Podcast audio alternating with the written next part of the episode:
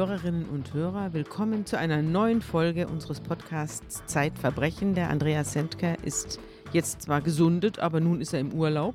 Das heißt, ich habe den Podcast alleine an der Backe, aber das werde ich überleben. Er kommt ja bald wieder und über diesen Verlust hinweg tröstet mich heute Stefan Willecke, der als Gast hier ist und eine wirklich atemberaubende Geschichte dabei hat, die einen doch an so manchem zweifeln lässt.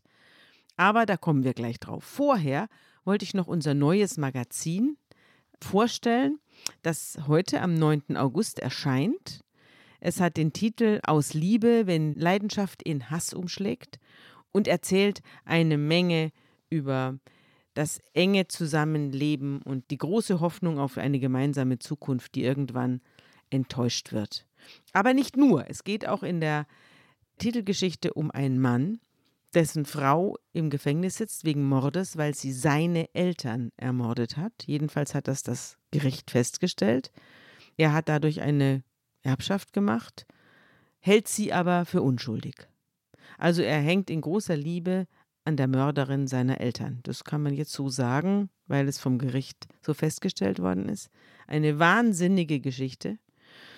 Und wir haben auch eine kleine Auflistung von Eva Suthold über Rosenkriege. Paare, die einander zerfleischen, kann man ja immer wieder in der Boulevardpresse verfolgen, wie Liebe in Hass umschlägt. Amber Heard und Johnny Depp war ja das neueste Beispiel. Das alles wurde verantwortet von Daniel Müller, dem Chefredakteur dieses schönen Kriminalmagazins.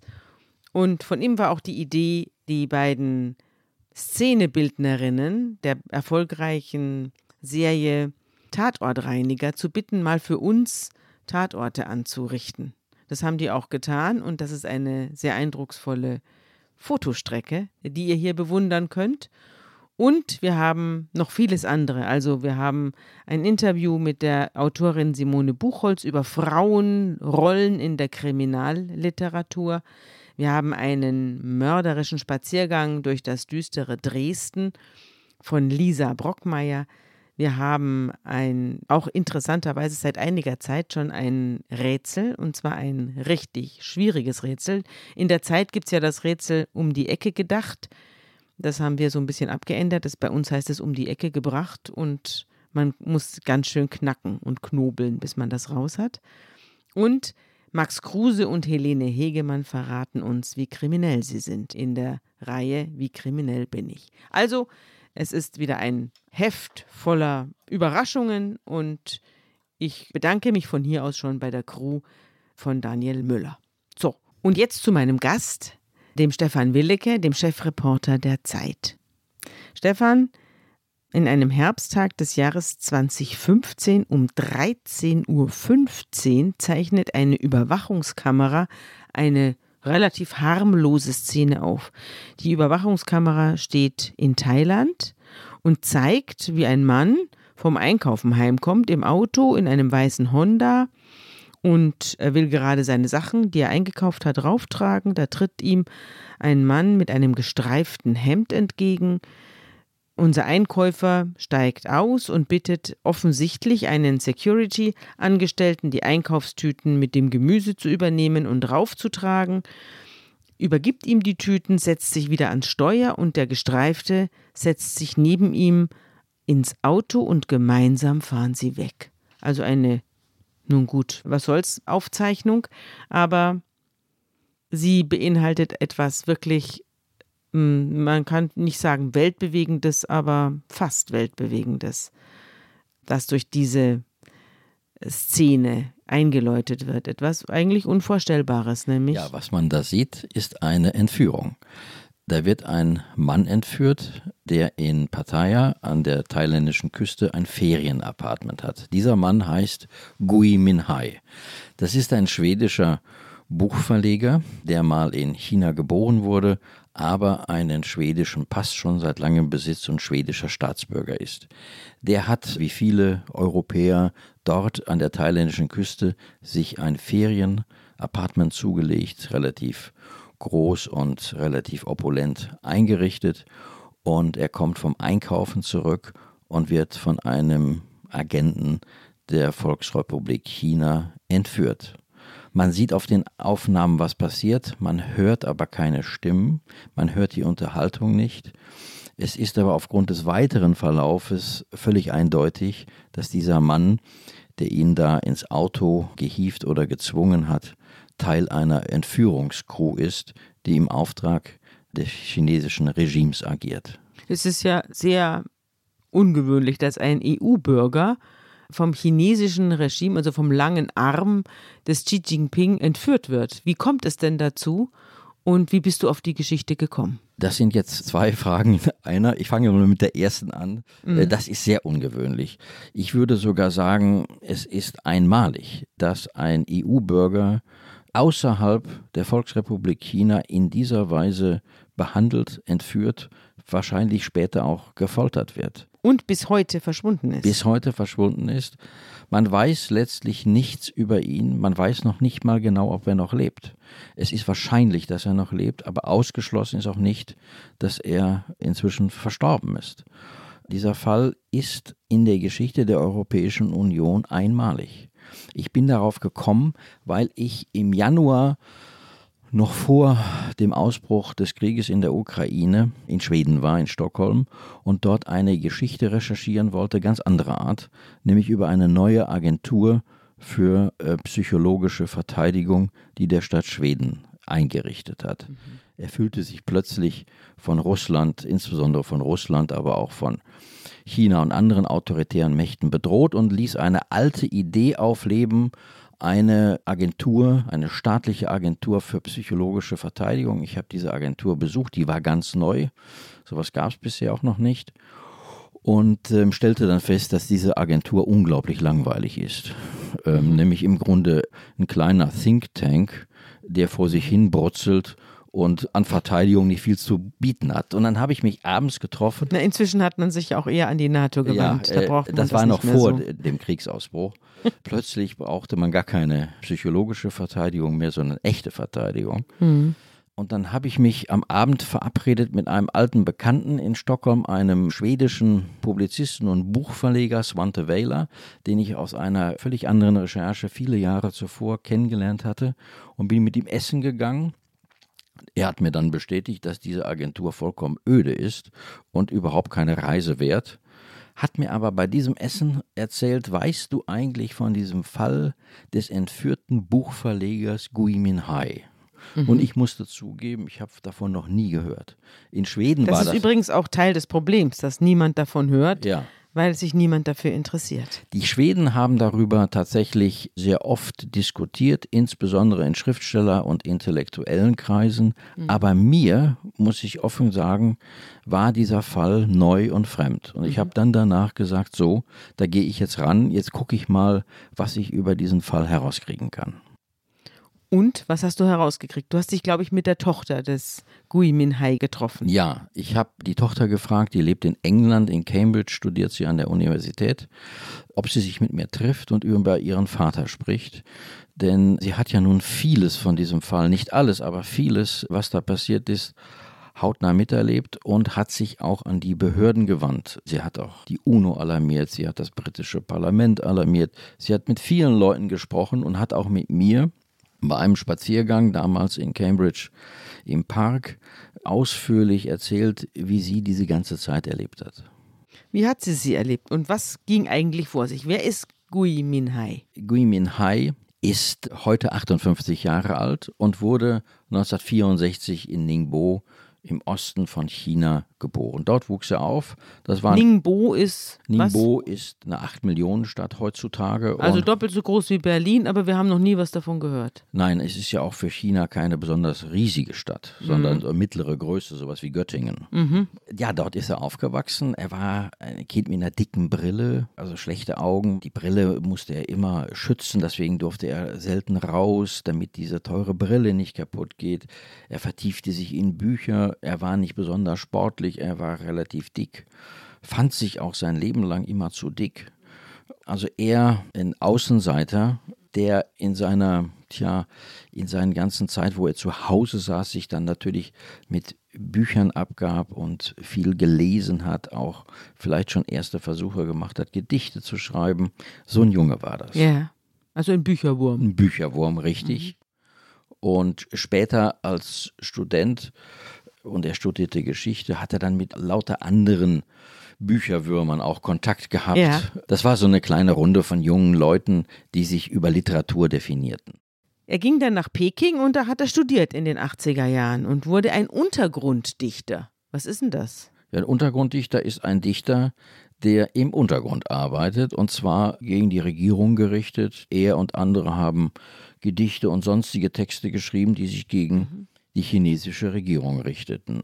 Sind dafür, er zumindest, aber nie groß belangt worden. Ab und zu kam mal die Polizei und hat gesagt, lass das mal, was macht mhm. ihr hier? Mhm. Aber keiner von denen ist ins Gefängnis gesteckt worden. Das war auch noch die Deng Xiaoping-Zeit, die ja. also erstmal relativ liberal war und die die jungen Leute junge Leute sein ließ, bis zum Massaker auf dem Platz des himmlischen Friedens. Genau. Da kulminierte das natürlich und da war er aber schon weg. Er hat dieses Massaker nicht in Peking erlebt. Er hatte vorher schon eine Gelegenheit wahrgenommen, ins Ausland zu verschwinden.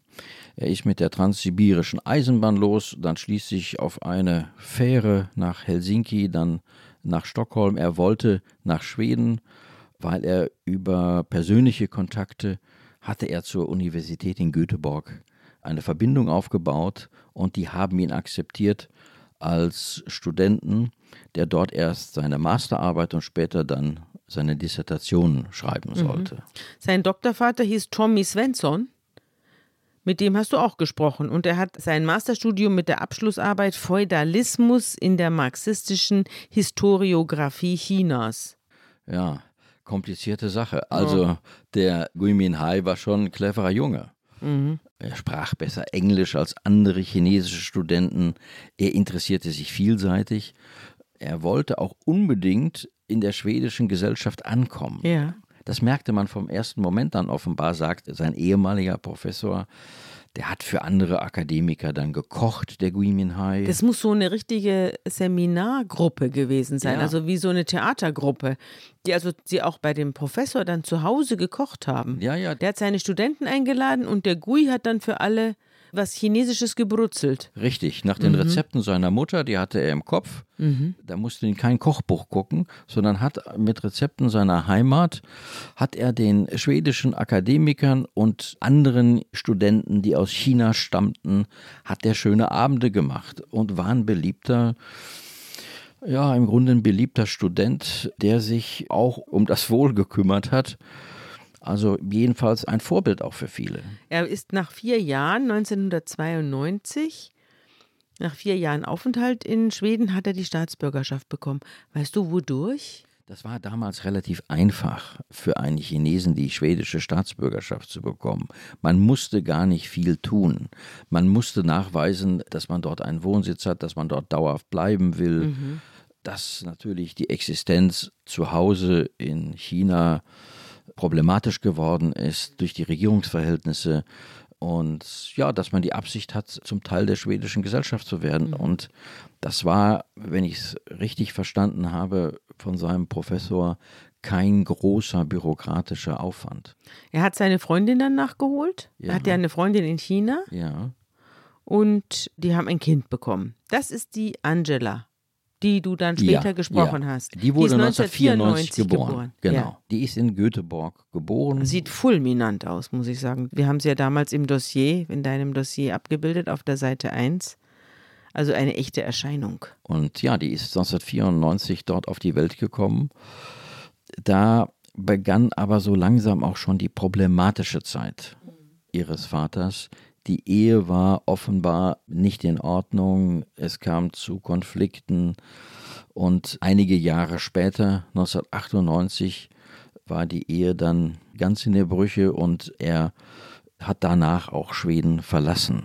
Interessant, er wollte doch da ankommen, aber. Ja, es hat irgendwie nicht geklappt.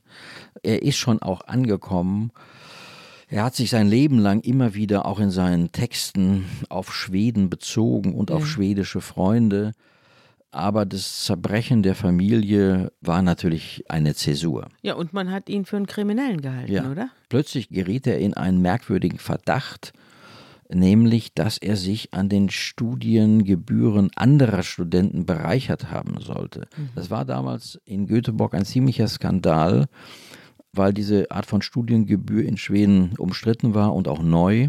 Und dann geriet ausgerechnet ein Vorzeigestudent in den Verdacht, einer der Drahtzieher zu sein, der seine eigenen äh, Hat er die Kommilitonen. verwaltet oder? der hat quasi die Kasse verwaltet. Ja. Es war ein kompliziertes Verfahren. Es waren auch andere beteiligt, nicht nur er. Und es hieß, da fehlen Gelder und das war doch auch das Werk von Gui Min Hai.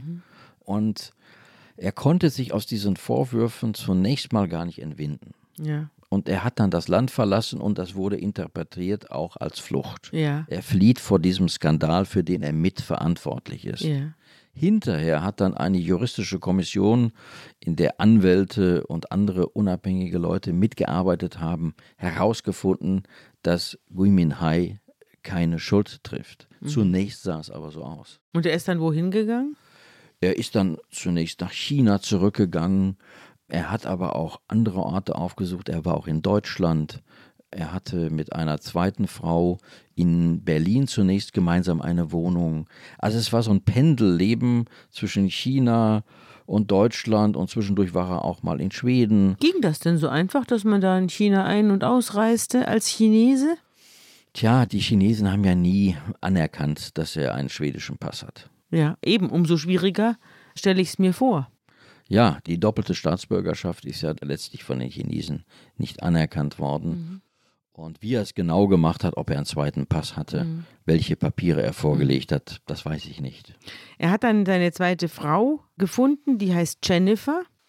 Und mit der lebt er dann im Wedding, oder? Ja, im Berliner Bezirk Wedding, genau. Ja, es geht ihm aber alles schief. Er will eine Luftreinigungsfirma gründen, die geht in die Hose.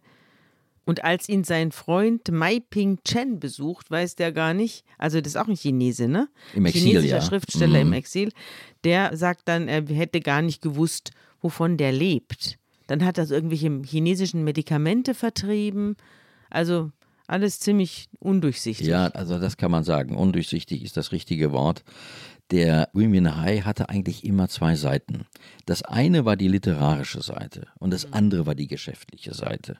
Und die geschäftliche Seite hatte immer etwas Undurchsichtiges. Nämlich, wovon lebt er? Der hat schon in Göteborg irgendwelche Bücher an Sinologen verkauft, also Schulbücher aus China an Sinologen. Dann fing er an mit dieser Firma für Luftreinhaltung in China. Die Firma lief aber nicht. Er trennte sich dann wieder von dieser Firma, ging nach Deutschland mit dem Ziel, hier irgendwelche kleinen Arzneimittelkapseln zu vertreiben für den europäischen Markt. Also es war ständig was Neues, wie jemand, der letztlich auf der Suche ist, wie er seine Existenz sichern könnte. Und das findet er dann auch, indem er einen Verlag gründet. Und jetzt wird er Verleger.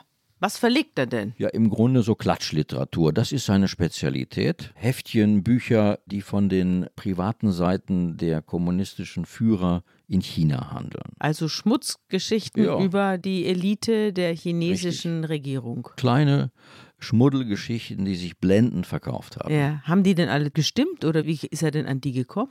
Ach, ich glaube, die Hälfte hat mindestens hat nicht gestimmt. Das sind Geschichten, die Also verschieden. Gerüchte. Ja, also interessante Gerüchte. Geschichten, die im Internet kursiert haben, die irgendwelche Autoren, er selber auch, unter Pseudonym in Büchern zusammengestellt haben. Da konnte mal was stimmen, wie das immer so ist. Da stimmte aber auch vieles nicht. Und die wurden dann in Hongkong verkauft. Das war eine ganze Weile ein riesen lukratives Geschäft. In Hongkong durfte man ja sowas vertreiben, was auf dem Festland verboten war. Und im Jahr 2012 hat er dann in Hongkong den Verlag Mighty Current, heißt der Verlag. Und mit dem hat er Millionen gemacht, oder? Ja, ich schätze. Also sein Apartment in Thailand muss aus diesen Gewinnen finanziert worden sein. Und dieses Apartment ist natürlich das Apartment eines reichen Menschen. Er hat ja noch mehr. Seine Frau lebt ja nicht mehr bei ihm. Ja. Die lebt ja jetzt inzwischen in Düsseldorf. Auch, da haben sie auch ein Haus gehabt, oder? Genau, genau. Also Geld muss er gehabt haben. Und seine Tochter hat ein teures Studium in London gehabt, also, Ja, in Cambridge, ja. ach, in Cambridge, Entschuldigung. Aber auch das ist natürlich teuer. Ich gehe davon aus, dass er das zum großen Teil alles mitfinanziert hat.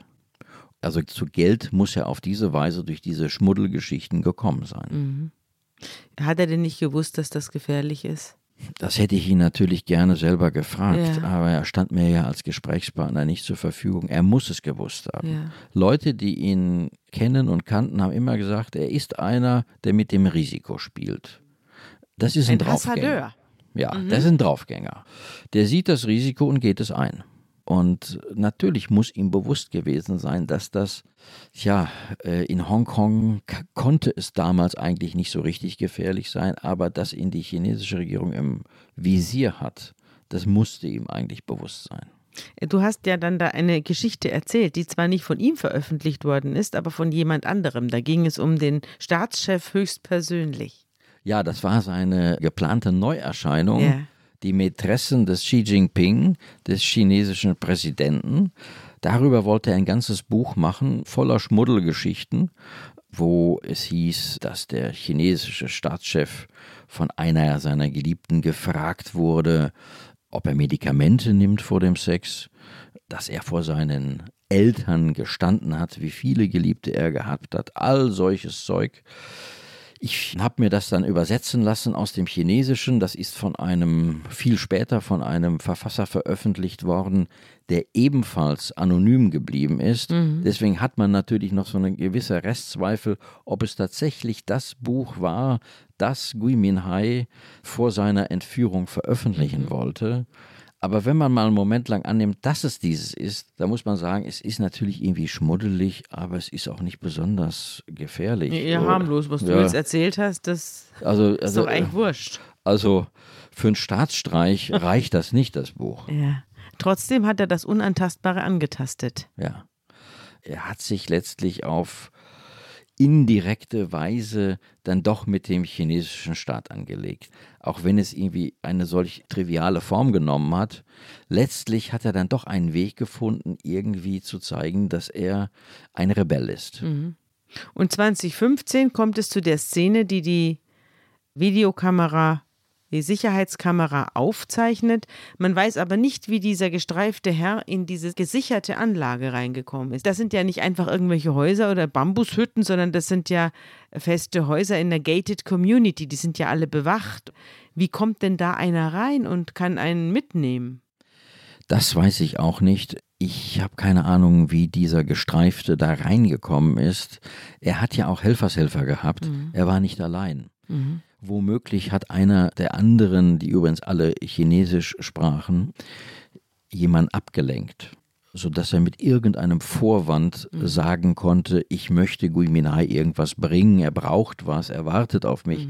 Aber das ist eine Spekulation, Ja. das weiß ich nicht. Also jedenfalls, wie geht es denn weiter, nachdem er in seinen Honda steigt und der Gestreifte dazu? Dann wird er zur Grenze gebracht, an der Grenze nach Kambodscha. Das haben Rekonstruktionen dieser ganzen Odyssee ergeben. Ja. Und von Kambodscha kommt er auf einem Weg, den man nicht kennt, nach China und sitzt am Ende in einem chinesischen Knast. Das steht fest. Er wird dort ja dann auch Monate später das erste Mal öffentlich vorgeführt im chinesischen Staatsfernsehen. Aber er hat ja vorher noch seine Familie kontaktiert Ja. oder nicht? Ja, ja, er hat denen allen erzählt, sie sollen sich keine Sorgen machen. Auf Skype, mit Hilfe von Skype hat er seine Tochter kontaktiert. Da hat er dann plötzlich Englisch mit ihr gesprochen, obwohl er normalerweise mit ihr Schwedisch spricht. Und daraus hat sie geschlossen, irgendwas ist komisch. Wahrscheinlich hören irgendwelche Leute zu, die kein Schwedisch können. Deswegen muss er Englisch sprechen. Und er hat seine Frau angerufen und hat ihr auch gesagt, mach dir keine Sorgen, ich bin auf einer Geschäftsreise, aber bitte sag es niemandem und stell keine Rückfragen. Also alles total dubios. Ja. Und dann erscheint er im Fernsehen. Das ist jetzt ist es Januar 2016. Dann erscheint er im Fernsehen, Und was macht er da? er zelebriert etwas, was mit höchster Wahrscheinlichkeit nicht freiwillig war, nämlich er legt ein Geständnis ab. Er sagt öffentlich, dass er sich für einen lange zurückliegenden Autounfall verantworten wolle, bei dem eine junge Frau zu Tode kam. Gab es den Autounfall? Tja, er war höchstwahrscheinlich in einen Autounfall verwickelt.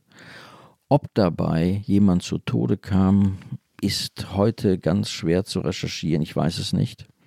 Jedenfalls ist das das Argument, das die chinesische Regierung die ganze Zeit vorbringt. Aber das muss ja vor der Geburt seiner Tochter Angela gewesen sein. Das muss ja zu seiner Studentenzeit gewesen sein. Nein, es soll während der Zeit gewesen sein, als er mal wieder kurzzeitig in China war, mhm. wegen dieses Unternehmens für Luftreinhaltung. In dieser Zeit muss das gewesen sein. Er ist während dieses Fernsehaufitts den Tränen nahe, sagt aber gleichzeitig, er sei freiwillig heimgekehrt, mhm. um sich für dieses Verbrechen zu verantworten. Hast du das gesehen? Ja, man kann, sich das, man kann sich das problemlos im Internet angucken. So, und jetzt denke ich mir, gibt es einen Aufschrei, oder? Wenn man da einen schwedischen Bürger, der zwar ein asiatisches Exterieur hat, aber die schwedische Staatsbürgerschaft und durch und durch schwedisch ist, wenn der hier im chinesischen Fernsehen vorgeführt wird, denkt man sich, müsste jetzt irgendein diplomatisches Gerangel losgehen oder auf jeden Fall ein medialer Aufschrei. Was passiert? Naja, es hätte auch schon vorher was passieren können, weil ja die schwedische Regierung informiert wurde von Gui Minhais Freunden und auch von seiner Tochter, dass da was im Gange ist. Mhm. Dass er war drei Mann, Monate verschwunden. Er war drei Monate erstmal mhm. verschwunden und schon nach wenigen Wochen ist die schwedische Regierung informiert worden, mhm. dass es sich höchstwahrscheinlich um eine Entführung handelt und dass diesem Mann Gewalt angetan wird. Da haben sie schon nicht reagiert. Dann kommt der öffentliche Auftritt im chinesischen Staatsfernsehen und sie reagieren wieder sehr, sehr zurückhaltend, nämlich mit einer kurzen Twitter-Meldung, ja, wir bemühen uns um die Freilassung wir versuchen Licht ins Dunkel zu bringen. Solche Äußerungen werden dann getan, mhm. aber überhaupt also keine so Form Floskeln. von ja, aber mhm. keine Form von ausgesprochenem Protest. Es ist sogar so, dass sich die Diplomaten anderer Länder, die in Peking stationiert mhm. sind, mhm. wundern über diese extreme Zurückhaltung der Schweden. Also die deutschen Diplomaten bieten ihnen an, komm, wir machen was gemeinsam gegen dieses Verbrechen. Auch EU-Diplomaten bieten das den Schweden an, aber die Schweden wollen nicht. Die Schweden sind auf einem Kurs der extremen Zurückhaltung, den man auch Verrat nennen kann. Wieso? Ja, weil sie sich für ihren Staatsbürger nicht einsetzen. Ja, aber wieso sind sie auf diesem Kurs? Warum setzen sie sich nicht ein für ihren Staatsbürger? Meine Theorie ist, weil sie erstens noch glauben, sie könnten durch stille Diplomatie, durch eine sanfte Art von Diplomatie irgendetwas erreichen. Mhm. Außerdem haben sie Angst vor China.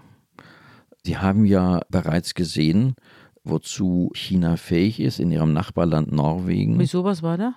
Ja, das hat mit den Erfahrungen zu tun, die im Nachbarland Norwegen gemacht wurden, als der Friedensnobelpreisträger Liu Xiaobo den äh, Nobelpreis erhielt in Norwegen, in Abwesenheit muss man sagen. Und das hat die Chinesen so geärgert, dass die Norweger sowas gemacht haben, dass sie letztlich die geschäftlichen Beziehungen für viele Jahre, für sechs Jahre eingefroren haben.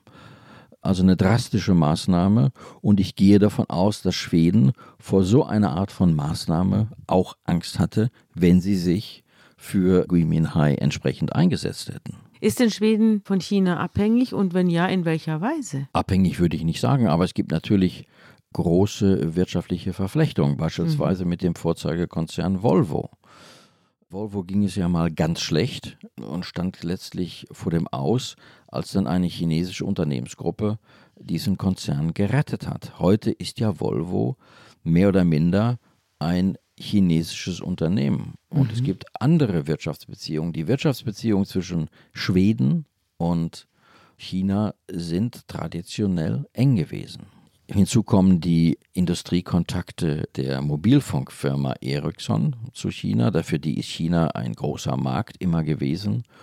Und es gibt eine bekannte schwedische Industriellenfamilie Wallenberg, die haben sich immer wieder mit chinesischen Persönlichkeiten, mit Vertretern der chinesischen Regierung offiziell getroffen. Es, mhm. es ist schon eine Verflechtung da gewesen, die man nicht ignorieren kann. Erinnert mich ein bisschen an unsere Gasabhängigkeit von Russland. Ja, da ist eine große Analogie. Auch in unserer Gasabhängigkeit von Russland ist uns ja teilweise die Sprache ausgegangen. Das war ja auch ein Hin und Her, bis sich die deutsche Regierung mal entschlossen hat, zu handeln Mhm. Lange Zeit war es ja da auch so, dass man nicht wusste, erstens soll man sich mit Russland anlegen, zweitens, welche Konsequenzen hat das? Mhm.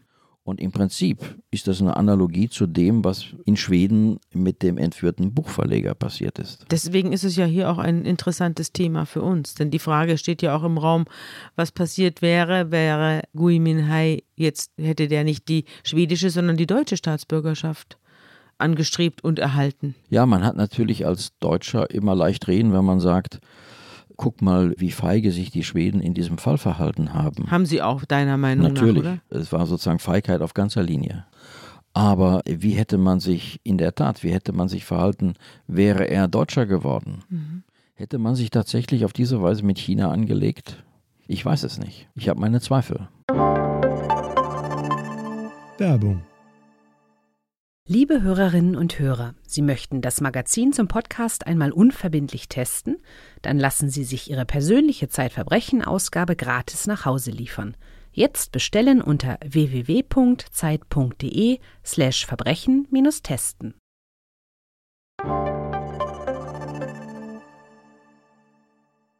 Wie ging es dann weiter mit dem Gui Minhai? Nachdem er im Fernsehen aufgetreten ist. Und du hast ja auch versucht, glaube ich, zum Außenministerium in Schweden irgendeinen Kontakt zu finden zur damaligen oder damals im Amt befindlichen Margot Wallström. Das war die Außenministerin, oder? Ja, Margot Wallström wurde berühmt in Europa, weil sie die Erfinderin der feministischen Außenpolitik ist mhm. und damit so ein Vorbild von Annalena Baerbock und anderen. Mhm. In dem Fall hat sich aber nicht mit Ruhm bekleckert.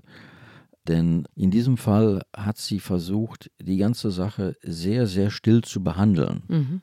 In keiner ihrer außenpolitischen Erklärungen, die in Stockholm im Parlament jedes Jahr Anfang des Jahres stattfinden, hat sie jemals diesen Fall erwähnt. Auch ihre Nachfolgerin hat es bis heute nicht getan. Irgendwie ist dieser Fall, trotz der Öffentlichkeit, die er in Schweden erreicht hat über die Jahre, ist er zu einer politischen Blackbox geworden, über die man nicht Auskunft gibt. Ich habe mehrmals im schwedischen Außenministerium darum gebeten, einen Termin zu bekommen, um mit der Ministerin oder einem ihrer Vertreter darüber reden zu können. Ja. Und es hieß jedes Mal, das machen wir nicht. Dann habe ich um ein Hintergrundgespräch gebeten, ja. aus dem Journalisten ja nicht zitieren dürfen. Auch ein Hintergrundgespräch wurde abgelehnt. Ich musste per E-Mail Fragen einreichen, auf die dann das Ministerium mit großer Verspätung irgendwann mal reagiert hat. Sie wollen einfach über diesen Fall nicht reden. Und was haben Sie dann in Ihrer verspäteten Mitteilung, was haben Sie denn da geschrieben? Ja, da kamen dann plötzlich ganz dürre Sätze, wir bleiben am Ball, wir lassen nicht locker. Wir hatten zuletzt im Jahr 2018 einen Arzt, der ihn untersucht hat. Mhm. Aber die entscheidenden Fragen, ist er noch am Leben und wie geht es ihm, haben sie nicht beantwortet, mhm. weil sie es nicht wissen. Das ist meine Vermutung. Sie wissen es nicht. Sie wissen letztlich nicht, was mit ihrem Staatsbürger dort in China passiert. Du hast aber trotzdem Informationen bekommen, weil irgendwie musst du ja Informanten gehabt haben. Du hast ja ein sehr ausführliches Stück über den Gui Minhai geschrieben und irgendwoher musst du ja was erfahren haben, außer von der Tochter. Ja, ja, es gibt ja dann doch, wenn man sich intensiv mit sowas beschäftigt, gibt es ja dann doch Informanten, die dem diplomatischen Dienst angehören oder ihm angehört haben mhm. und in diesem Fall verwickelt waren. Dann erzähl mal, wie die so drauf waren und was du mit denen erlebt hast. Also ich bin zu schwedischen Diplomaten äh, privat ins Wohnzimmer eingeladen worden. Wir haben uns dann nett unterhalten. Das waren sehr vornehme Menschen. Oft waren es Männer, die in tollen Häusern gelebt haben, wo die Wanduhr getickt hat und dann riesig riesen Bücherregal, also sehr belesene Leute mit sehr viel Welterfahrung und mit langen Karrieren in der Diplomatie. Also wirklich vornehme, auch eindrucksvolle Gestalten, die alle ein geschliffenes Englisch gesprochen haben. Beeindruckende Figuren. Aber in einem Punkt waren sich letztlich auch einig. Sie haben alle die schwedische Regierung für ihre Feigheit kritisiert nämlich dass sie Order bekommen haben, sich letztlich sehr, sehr zurückhaltend zu verhalten. Sie sollten sich in diesen Fall nicht einmischen. Stockholm wollte das zu Hause machen, gemeinsam mit der chinesischen Botschaft mhm. in Stockholm. Mhm. Die schwedischen Diplomaten in China sollten sich einfach raushalten. Mhm. Und das war letztlich ein verhängnisvoller Kurs. Und die Diplomaten, mit denen ich zu tun hatte, oder die ehemaligen Diplomaten, haben eigentlich unisono gesagt, dass sich die Schweden ein völlig falsches Bild von China gemacht haben. So wie wir uns von Russland. Genau, ein völlig falsches Bild. Sich schön geredet haben. Durch, richtig, durch einen vorsichtigen Kurs irgendwas erreichen wollen. Das war die Linie und heute, aus heutiger Sicht würde man sagen, es war vollkommen falsch. Was hätten Sie denn machen sollen? Sie hätten viele Möglichkeiten gehabt. Sie hätten Botschaftspersonal ausweisen können im Hinblick auf diesen Fall. Sie hätten auch den Technologieexport hätten sie auch einschränken können und sagen können, das liefert ihr jetzt bitte nicht mehr nach China. Und was im Grunde der jüngste Skandal ist, Anfang des Jahres waren ja die Olympischen Spiele in Peking. Da hat ja die schwedische Regierung darauf verzichtet, eine politische Delegation nach China zu schicken. So. Aber die Begründung war Corona. Die Begründung war nicht der Fall Gui Minhai. Der Fall Gui Minhai spielte in der Begründung, warum die Schweden keine Delegation hingeschickt hatten, überhaupt keine Rolle. Und man fragt sich, warum denn nicht? Du hast mit einem schwedischen Verleger namens Martin Kaunitz gesprochen. Der hat ein Buch mit Guin Minhais Texten veröffentlicht und hat etwas sehr Interessantes gesagt zu dir. Ja, der hat etwas gesagt, was mich sehr nachdenklich gemacht hat, nämlich wenn Gui Minhai so aussehen würde wie die meisten Schweden. Also blond und blauäugig. Blond. Und wenn er Lars Svensson hieße. Ja. Also ein völlig unauffälliger Schwede. Dann wäre er schon längst wieder frei weil sich die schwedische Regierung dann massiv für ihn eingesetzt hätte. Dann hätte er hochdotierte Buchverträge, er hätte eine eigene Fernsehshow, er wäre plötzlich ein Star der schwedischen Gesellschaft. Aber so sieht er eben nun mal nicht aus. Er sieht eben aus wie ein Chinese, er wirkt unschwedisch und da setzt man sich dann halt nicht, nicht so richtig dafür ein. Und ich habe mich dann gefragt. Also Rassismus ja, eine besonders subtile Form von Rassismus, mhm. die man vielleicht auf den ersten Blick gar nicht so benennen würde, aber die Vermutung liegt natürlich nahe, dass man sich für Leute stärker einsetzt, die man als Teil der eigenen Gesellschaft betrachtet.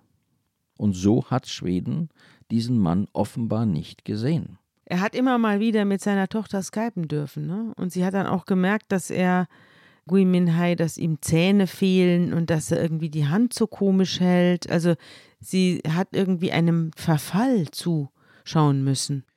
Ja, das war während der Zeit des Hausarrests. Er wurde zwischendurch mal aus dem Gefängnis entlassen für drei, vier Monate mhm. und kam in eine Art von Hausarrest oder von überwachtem Leben. Also es war eine gewisse Lockerung, so offener Vollzug oder was? Ja, ich weiß gar nicht, wie man das bezeichnen soll. Er lebte in einem Haus, aber offenbar war er ständig unter Beobachtung. Mhm. Seine Frau aus Deutschland war zeitweise auch dort. Und in dieser Zeit konnte er etwas freier leben als natürlich im Gefängnis und durfte auch gelegentlich seine Tochter in Cambridge anrufen. Mhm. Und die beiden skypten oft, das heißt, sie sah ihn auf dem Bildschirm ihres Laptops und sie stellte fest, mit irgendwas stimmt mit ihm nicht. Er sprach natürlich auch nicht so richtig frei. Er sprach von Freunden, die er gefunden habe. Das war schon immer verdächtig. Dass neue Freunde. Neue Freunde und die gehen mit ihm im Park spazieren aber er sagte nicht, wer das ist. Das klingt ja wie bei Hitchcock. Ja. Neue Freunde im Park spazieren. Mhm. Und die Sache mit der Hand. Er konnte seine eine Hand plötzlich schlecht bewegen. Mhm. So als wenn sie lange fixiert worden ist. Und wieso fixiert man lange eine Hand? Der Verdacht liegt nahe Folter.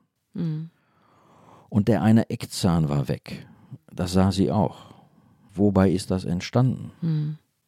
Er ist doch dann zu einem Arzt gegangen, oder? Ja, er wollte einen schwedischen Arzt in China aufsuchen, in Peking, und ist mit zwei Diplomatinnen des schwedischen Generalkonsulats in Shanghai mhm. von Shanghai nach Peking gefahren im Zug.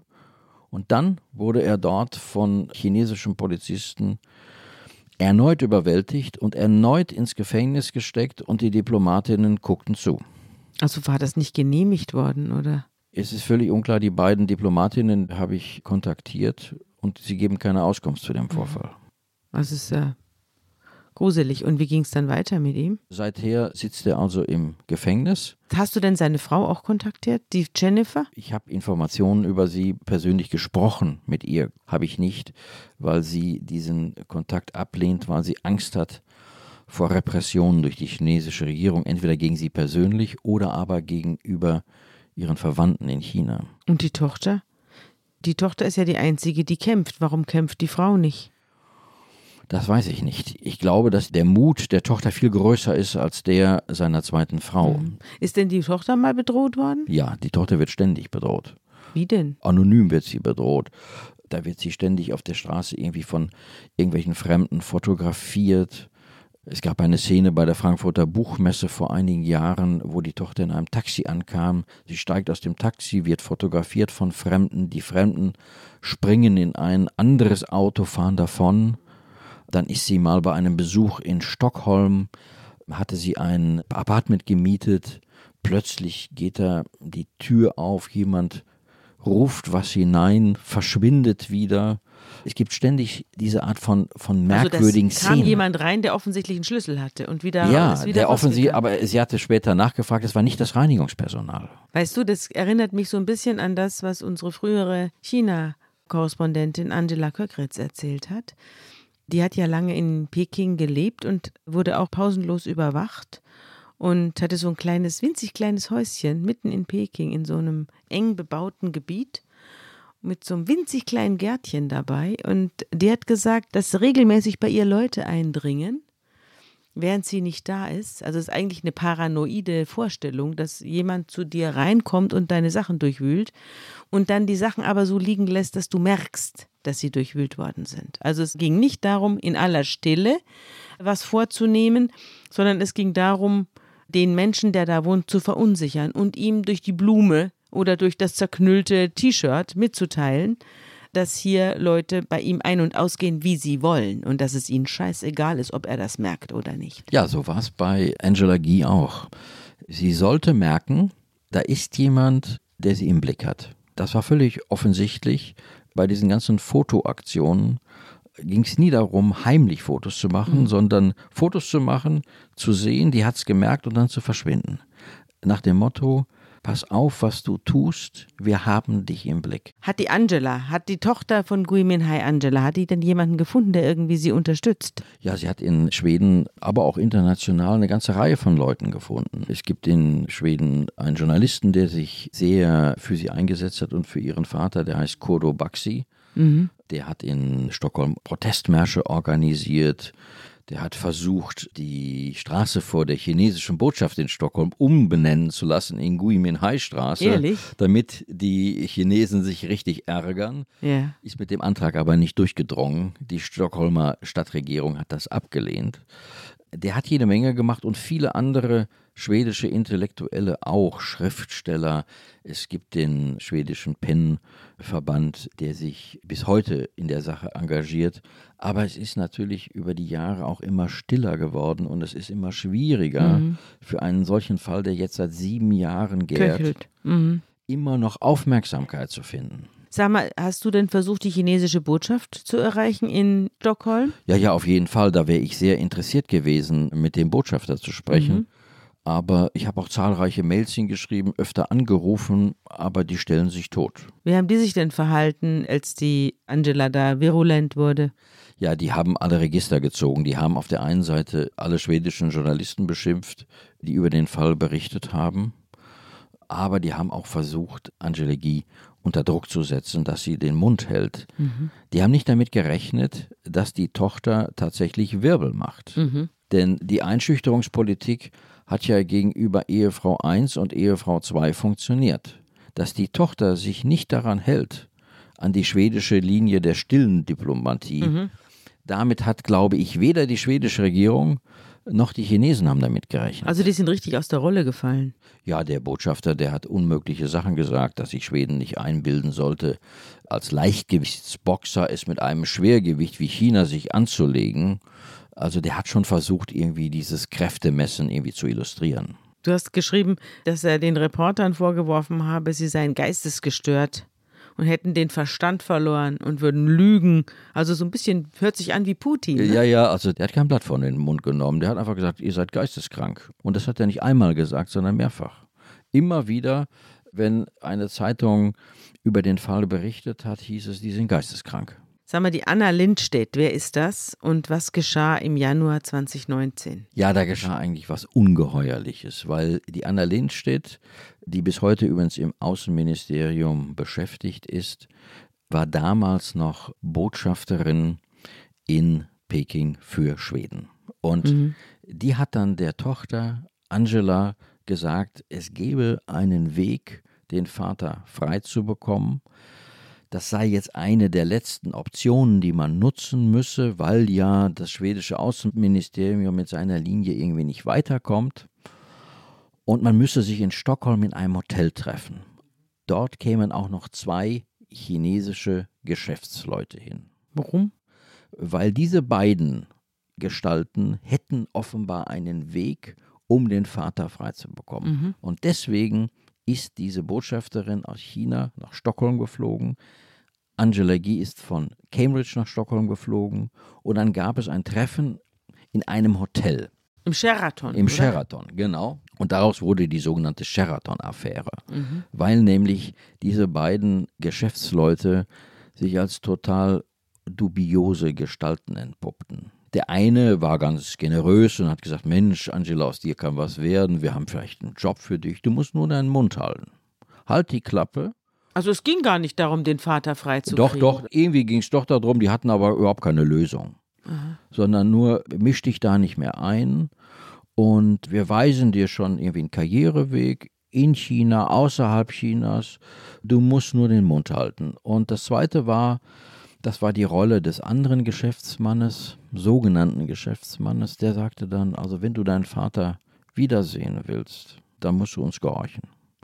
Wenn du weiterhin deinen Kurs fortsetzt, eigenmächtig die Öffentlichkeit zu informieren, dann wird dein Vater nie rauskommen. Also die waren Abgesandte der Regierung? Die von der schwedischen Diplomatin da eingeladen worden waren? Offenbar hat sich die schwedische Diplomatin gar keine Gedanken gemacht, mit wem sie sich da einlässt. Die hat sich verrechnet. Entweder hat sie sich verrechnet oder sie fühlte sich von ihrer eigenen Regierung hm. so sehr im Stich gelassen, dass sie so verzweifelt war, sich auf diese beiden Typen einzulassen. Und was hat der Journalist da noch zu suchen gehabt, dieser Herr Baxi, denn den hast du vorhin erwähnt und der musste doch auch irgendwie Der musste auch kommen, sein. der musste auch antanzen zu diesem dubiosen Treffen weil die beiden Geschäftsleute hatten Angela eingebläut, du darfst jetzt erstmal für viele Stunden das Hotel nicht verlassen. Sie war mit dem Baxi aber noch verabredet. Mhm. Ich will den noch treffen. Ja, dann hol den hierher. Hol den ins Hotel. Warum durfte sie das Hotel nicht verlassen? Ja, weil es angeblich unglaublich wichtige Unterredungen gab. Es waren auch noch viele andere Leute da. Auch schwedische Sinologen waren da. Und Angela hat eigentlich bis zum Schluss gar nicht durchschaut, was ist das hier für eine Veranstaltung?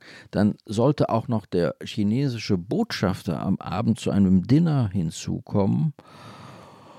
Und es war eine absolut kuriose Nummer, die da abgefahren wurde, von der dann schließlich auch die schwedische Diplomatin völlig überrollt wurde, was da passierte. Letztlich hatte das Ganze nur einen einzigen Sinn. Die Option, den Vater rauszukriegen, die wurde immer kleiner. Das hat die Angela geschnallt. Aber gleichzeitig sollte Druck auf sie ausgeübt werden, dass sie öffentlich nichts mehr dazu macht. Dass sie ruhig ist, dass sie den Mund hält. Sie wurde als Banane beschimpft, oder? Ja, Banane hat einer zu ihr gesagt, du bist eine Banane, Angela, außen gelb, innen weiß. Das sollte bedeuten, du verstehst die chinesische Kultur gar nicht. Mhm. Du bist du viel zu sehr so im Westen. Genau, du siehst so aus wie wir, aber du hast letztlich längst die Gewohnheiten des Westens angenommen du gehörst gar nicht mehr zu uns. Und wie ging es dann weiter? Ja, dann ist die Angela Gui ist rausgerannt. Am Ende war vollkommen entsetzt von dieser Veranstaltung und hat es aber öffentlich gemacht. Sie hat öffentlich gemacht, was da passiert ist. Dass man versucht hat, sie unter Druck zu setzen. Ja, alles. Mhm. Auch die Rolle der schwedischen Diplomatin. Mhm. Dass sie zunächst gedacht hat, dies sei eine offizielle Veranstaltung des schwedischen Außenministeriums. Mhm. Und das sei alles sozusagen so gewollt auch von Schweden so gewollt. Das hat aber dann das Außenministerium zurückgewiesen. Die ja. haben dann gesagt, nein, das war der Alleingang einer Diplomatin.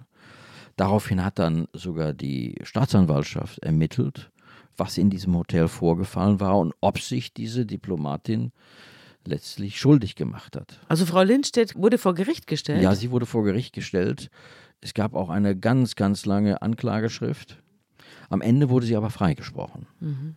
Das Gericht hat ihr zugute gehalten, dass eine Diplomatin braucht einen Handlungsspielraum und selbst wenn es so kuriose Züge annimmt wie in diesem Fall, dieser Handlungsspielraum war gewahrt.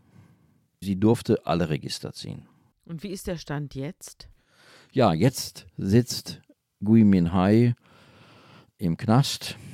Er wurde inzwischen zu zehn Jahren Haft verurteilt für Geheimnisverrat ans Ausland. Von einem Autounfall ist inzwischen nicht mehr die Rede.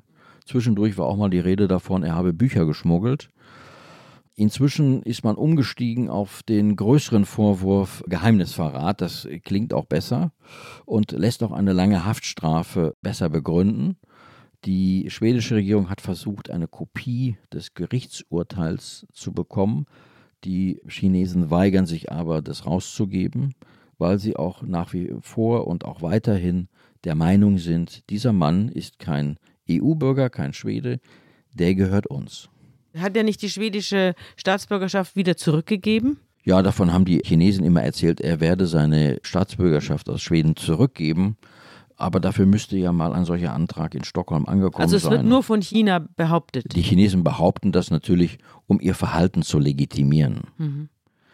Aber er ist nach allem, was ich weiß, nach wie vor schwedischer Staatsbürger und das sagt auch die schwedische Regierung. Er ist Schwede.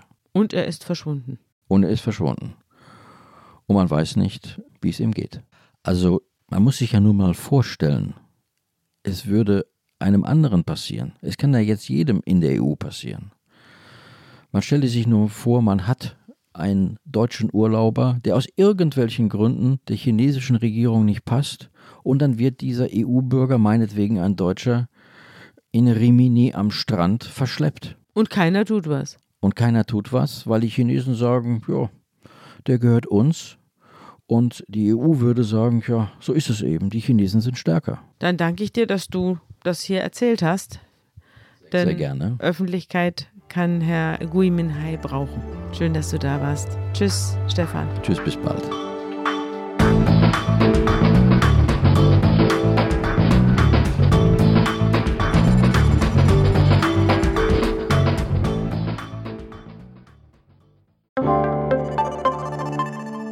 Werbung. Liebe Hörerinnen und Hörer, wenn Sie mehr zu den Fällen in unserem Podcast erfahren möchten, abonnieren Sie den kostenlosen Zeitverbrechen Newsletter. Mit exklusiven Fotos und Recherchehintergründen erhalten Sie alle zwei Wochen einen Blick hinter die Kulissen von Zeitverbrechen. Direkt anmelden unter www.zeit.de slash Verbrechen-Newsletter www.zeit.de slash Verbrechen-Newsletter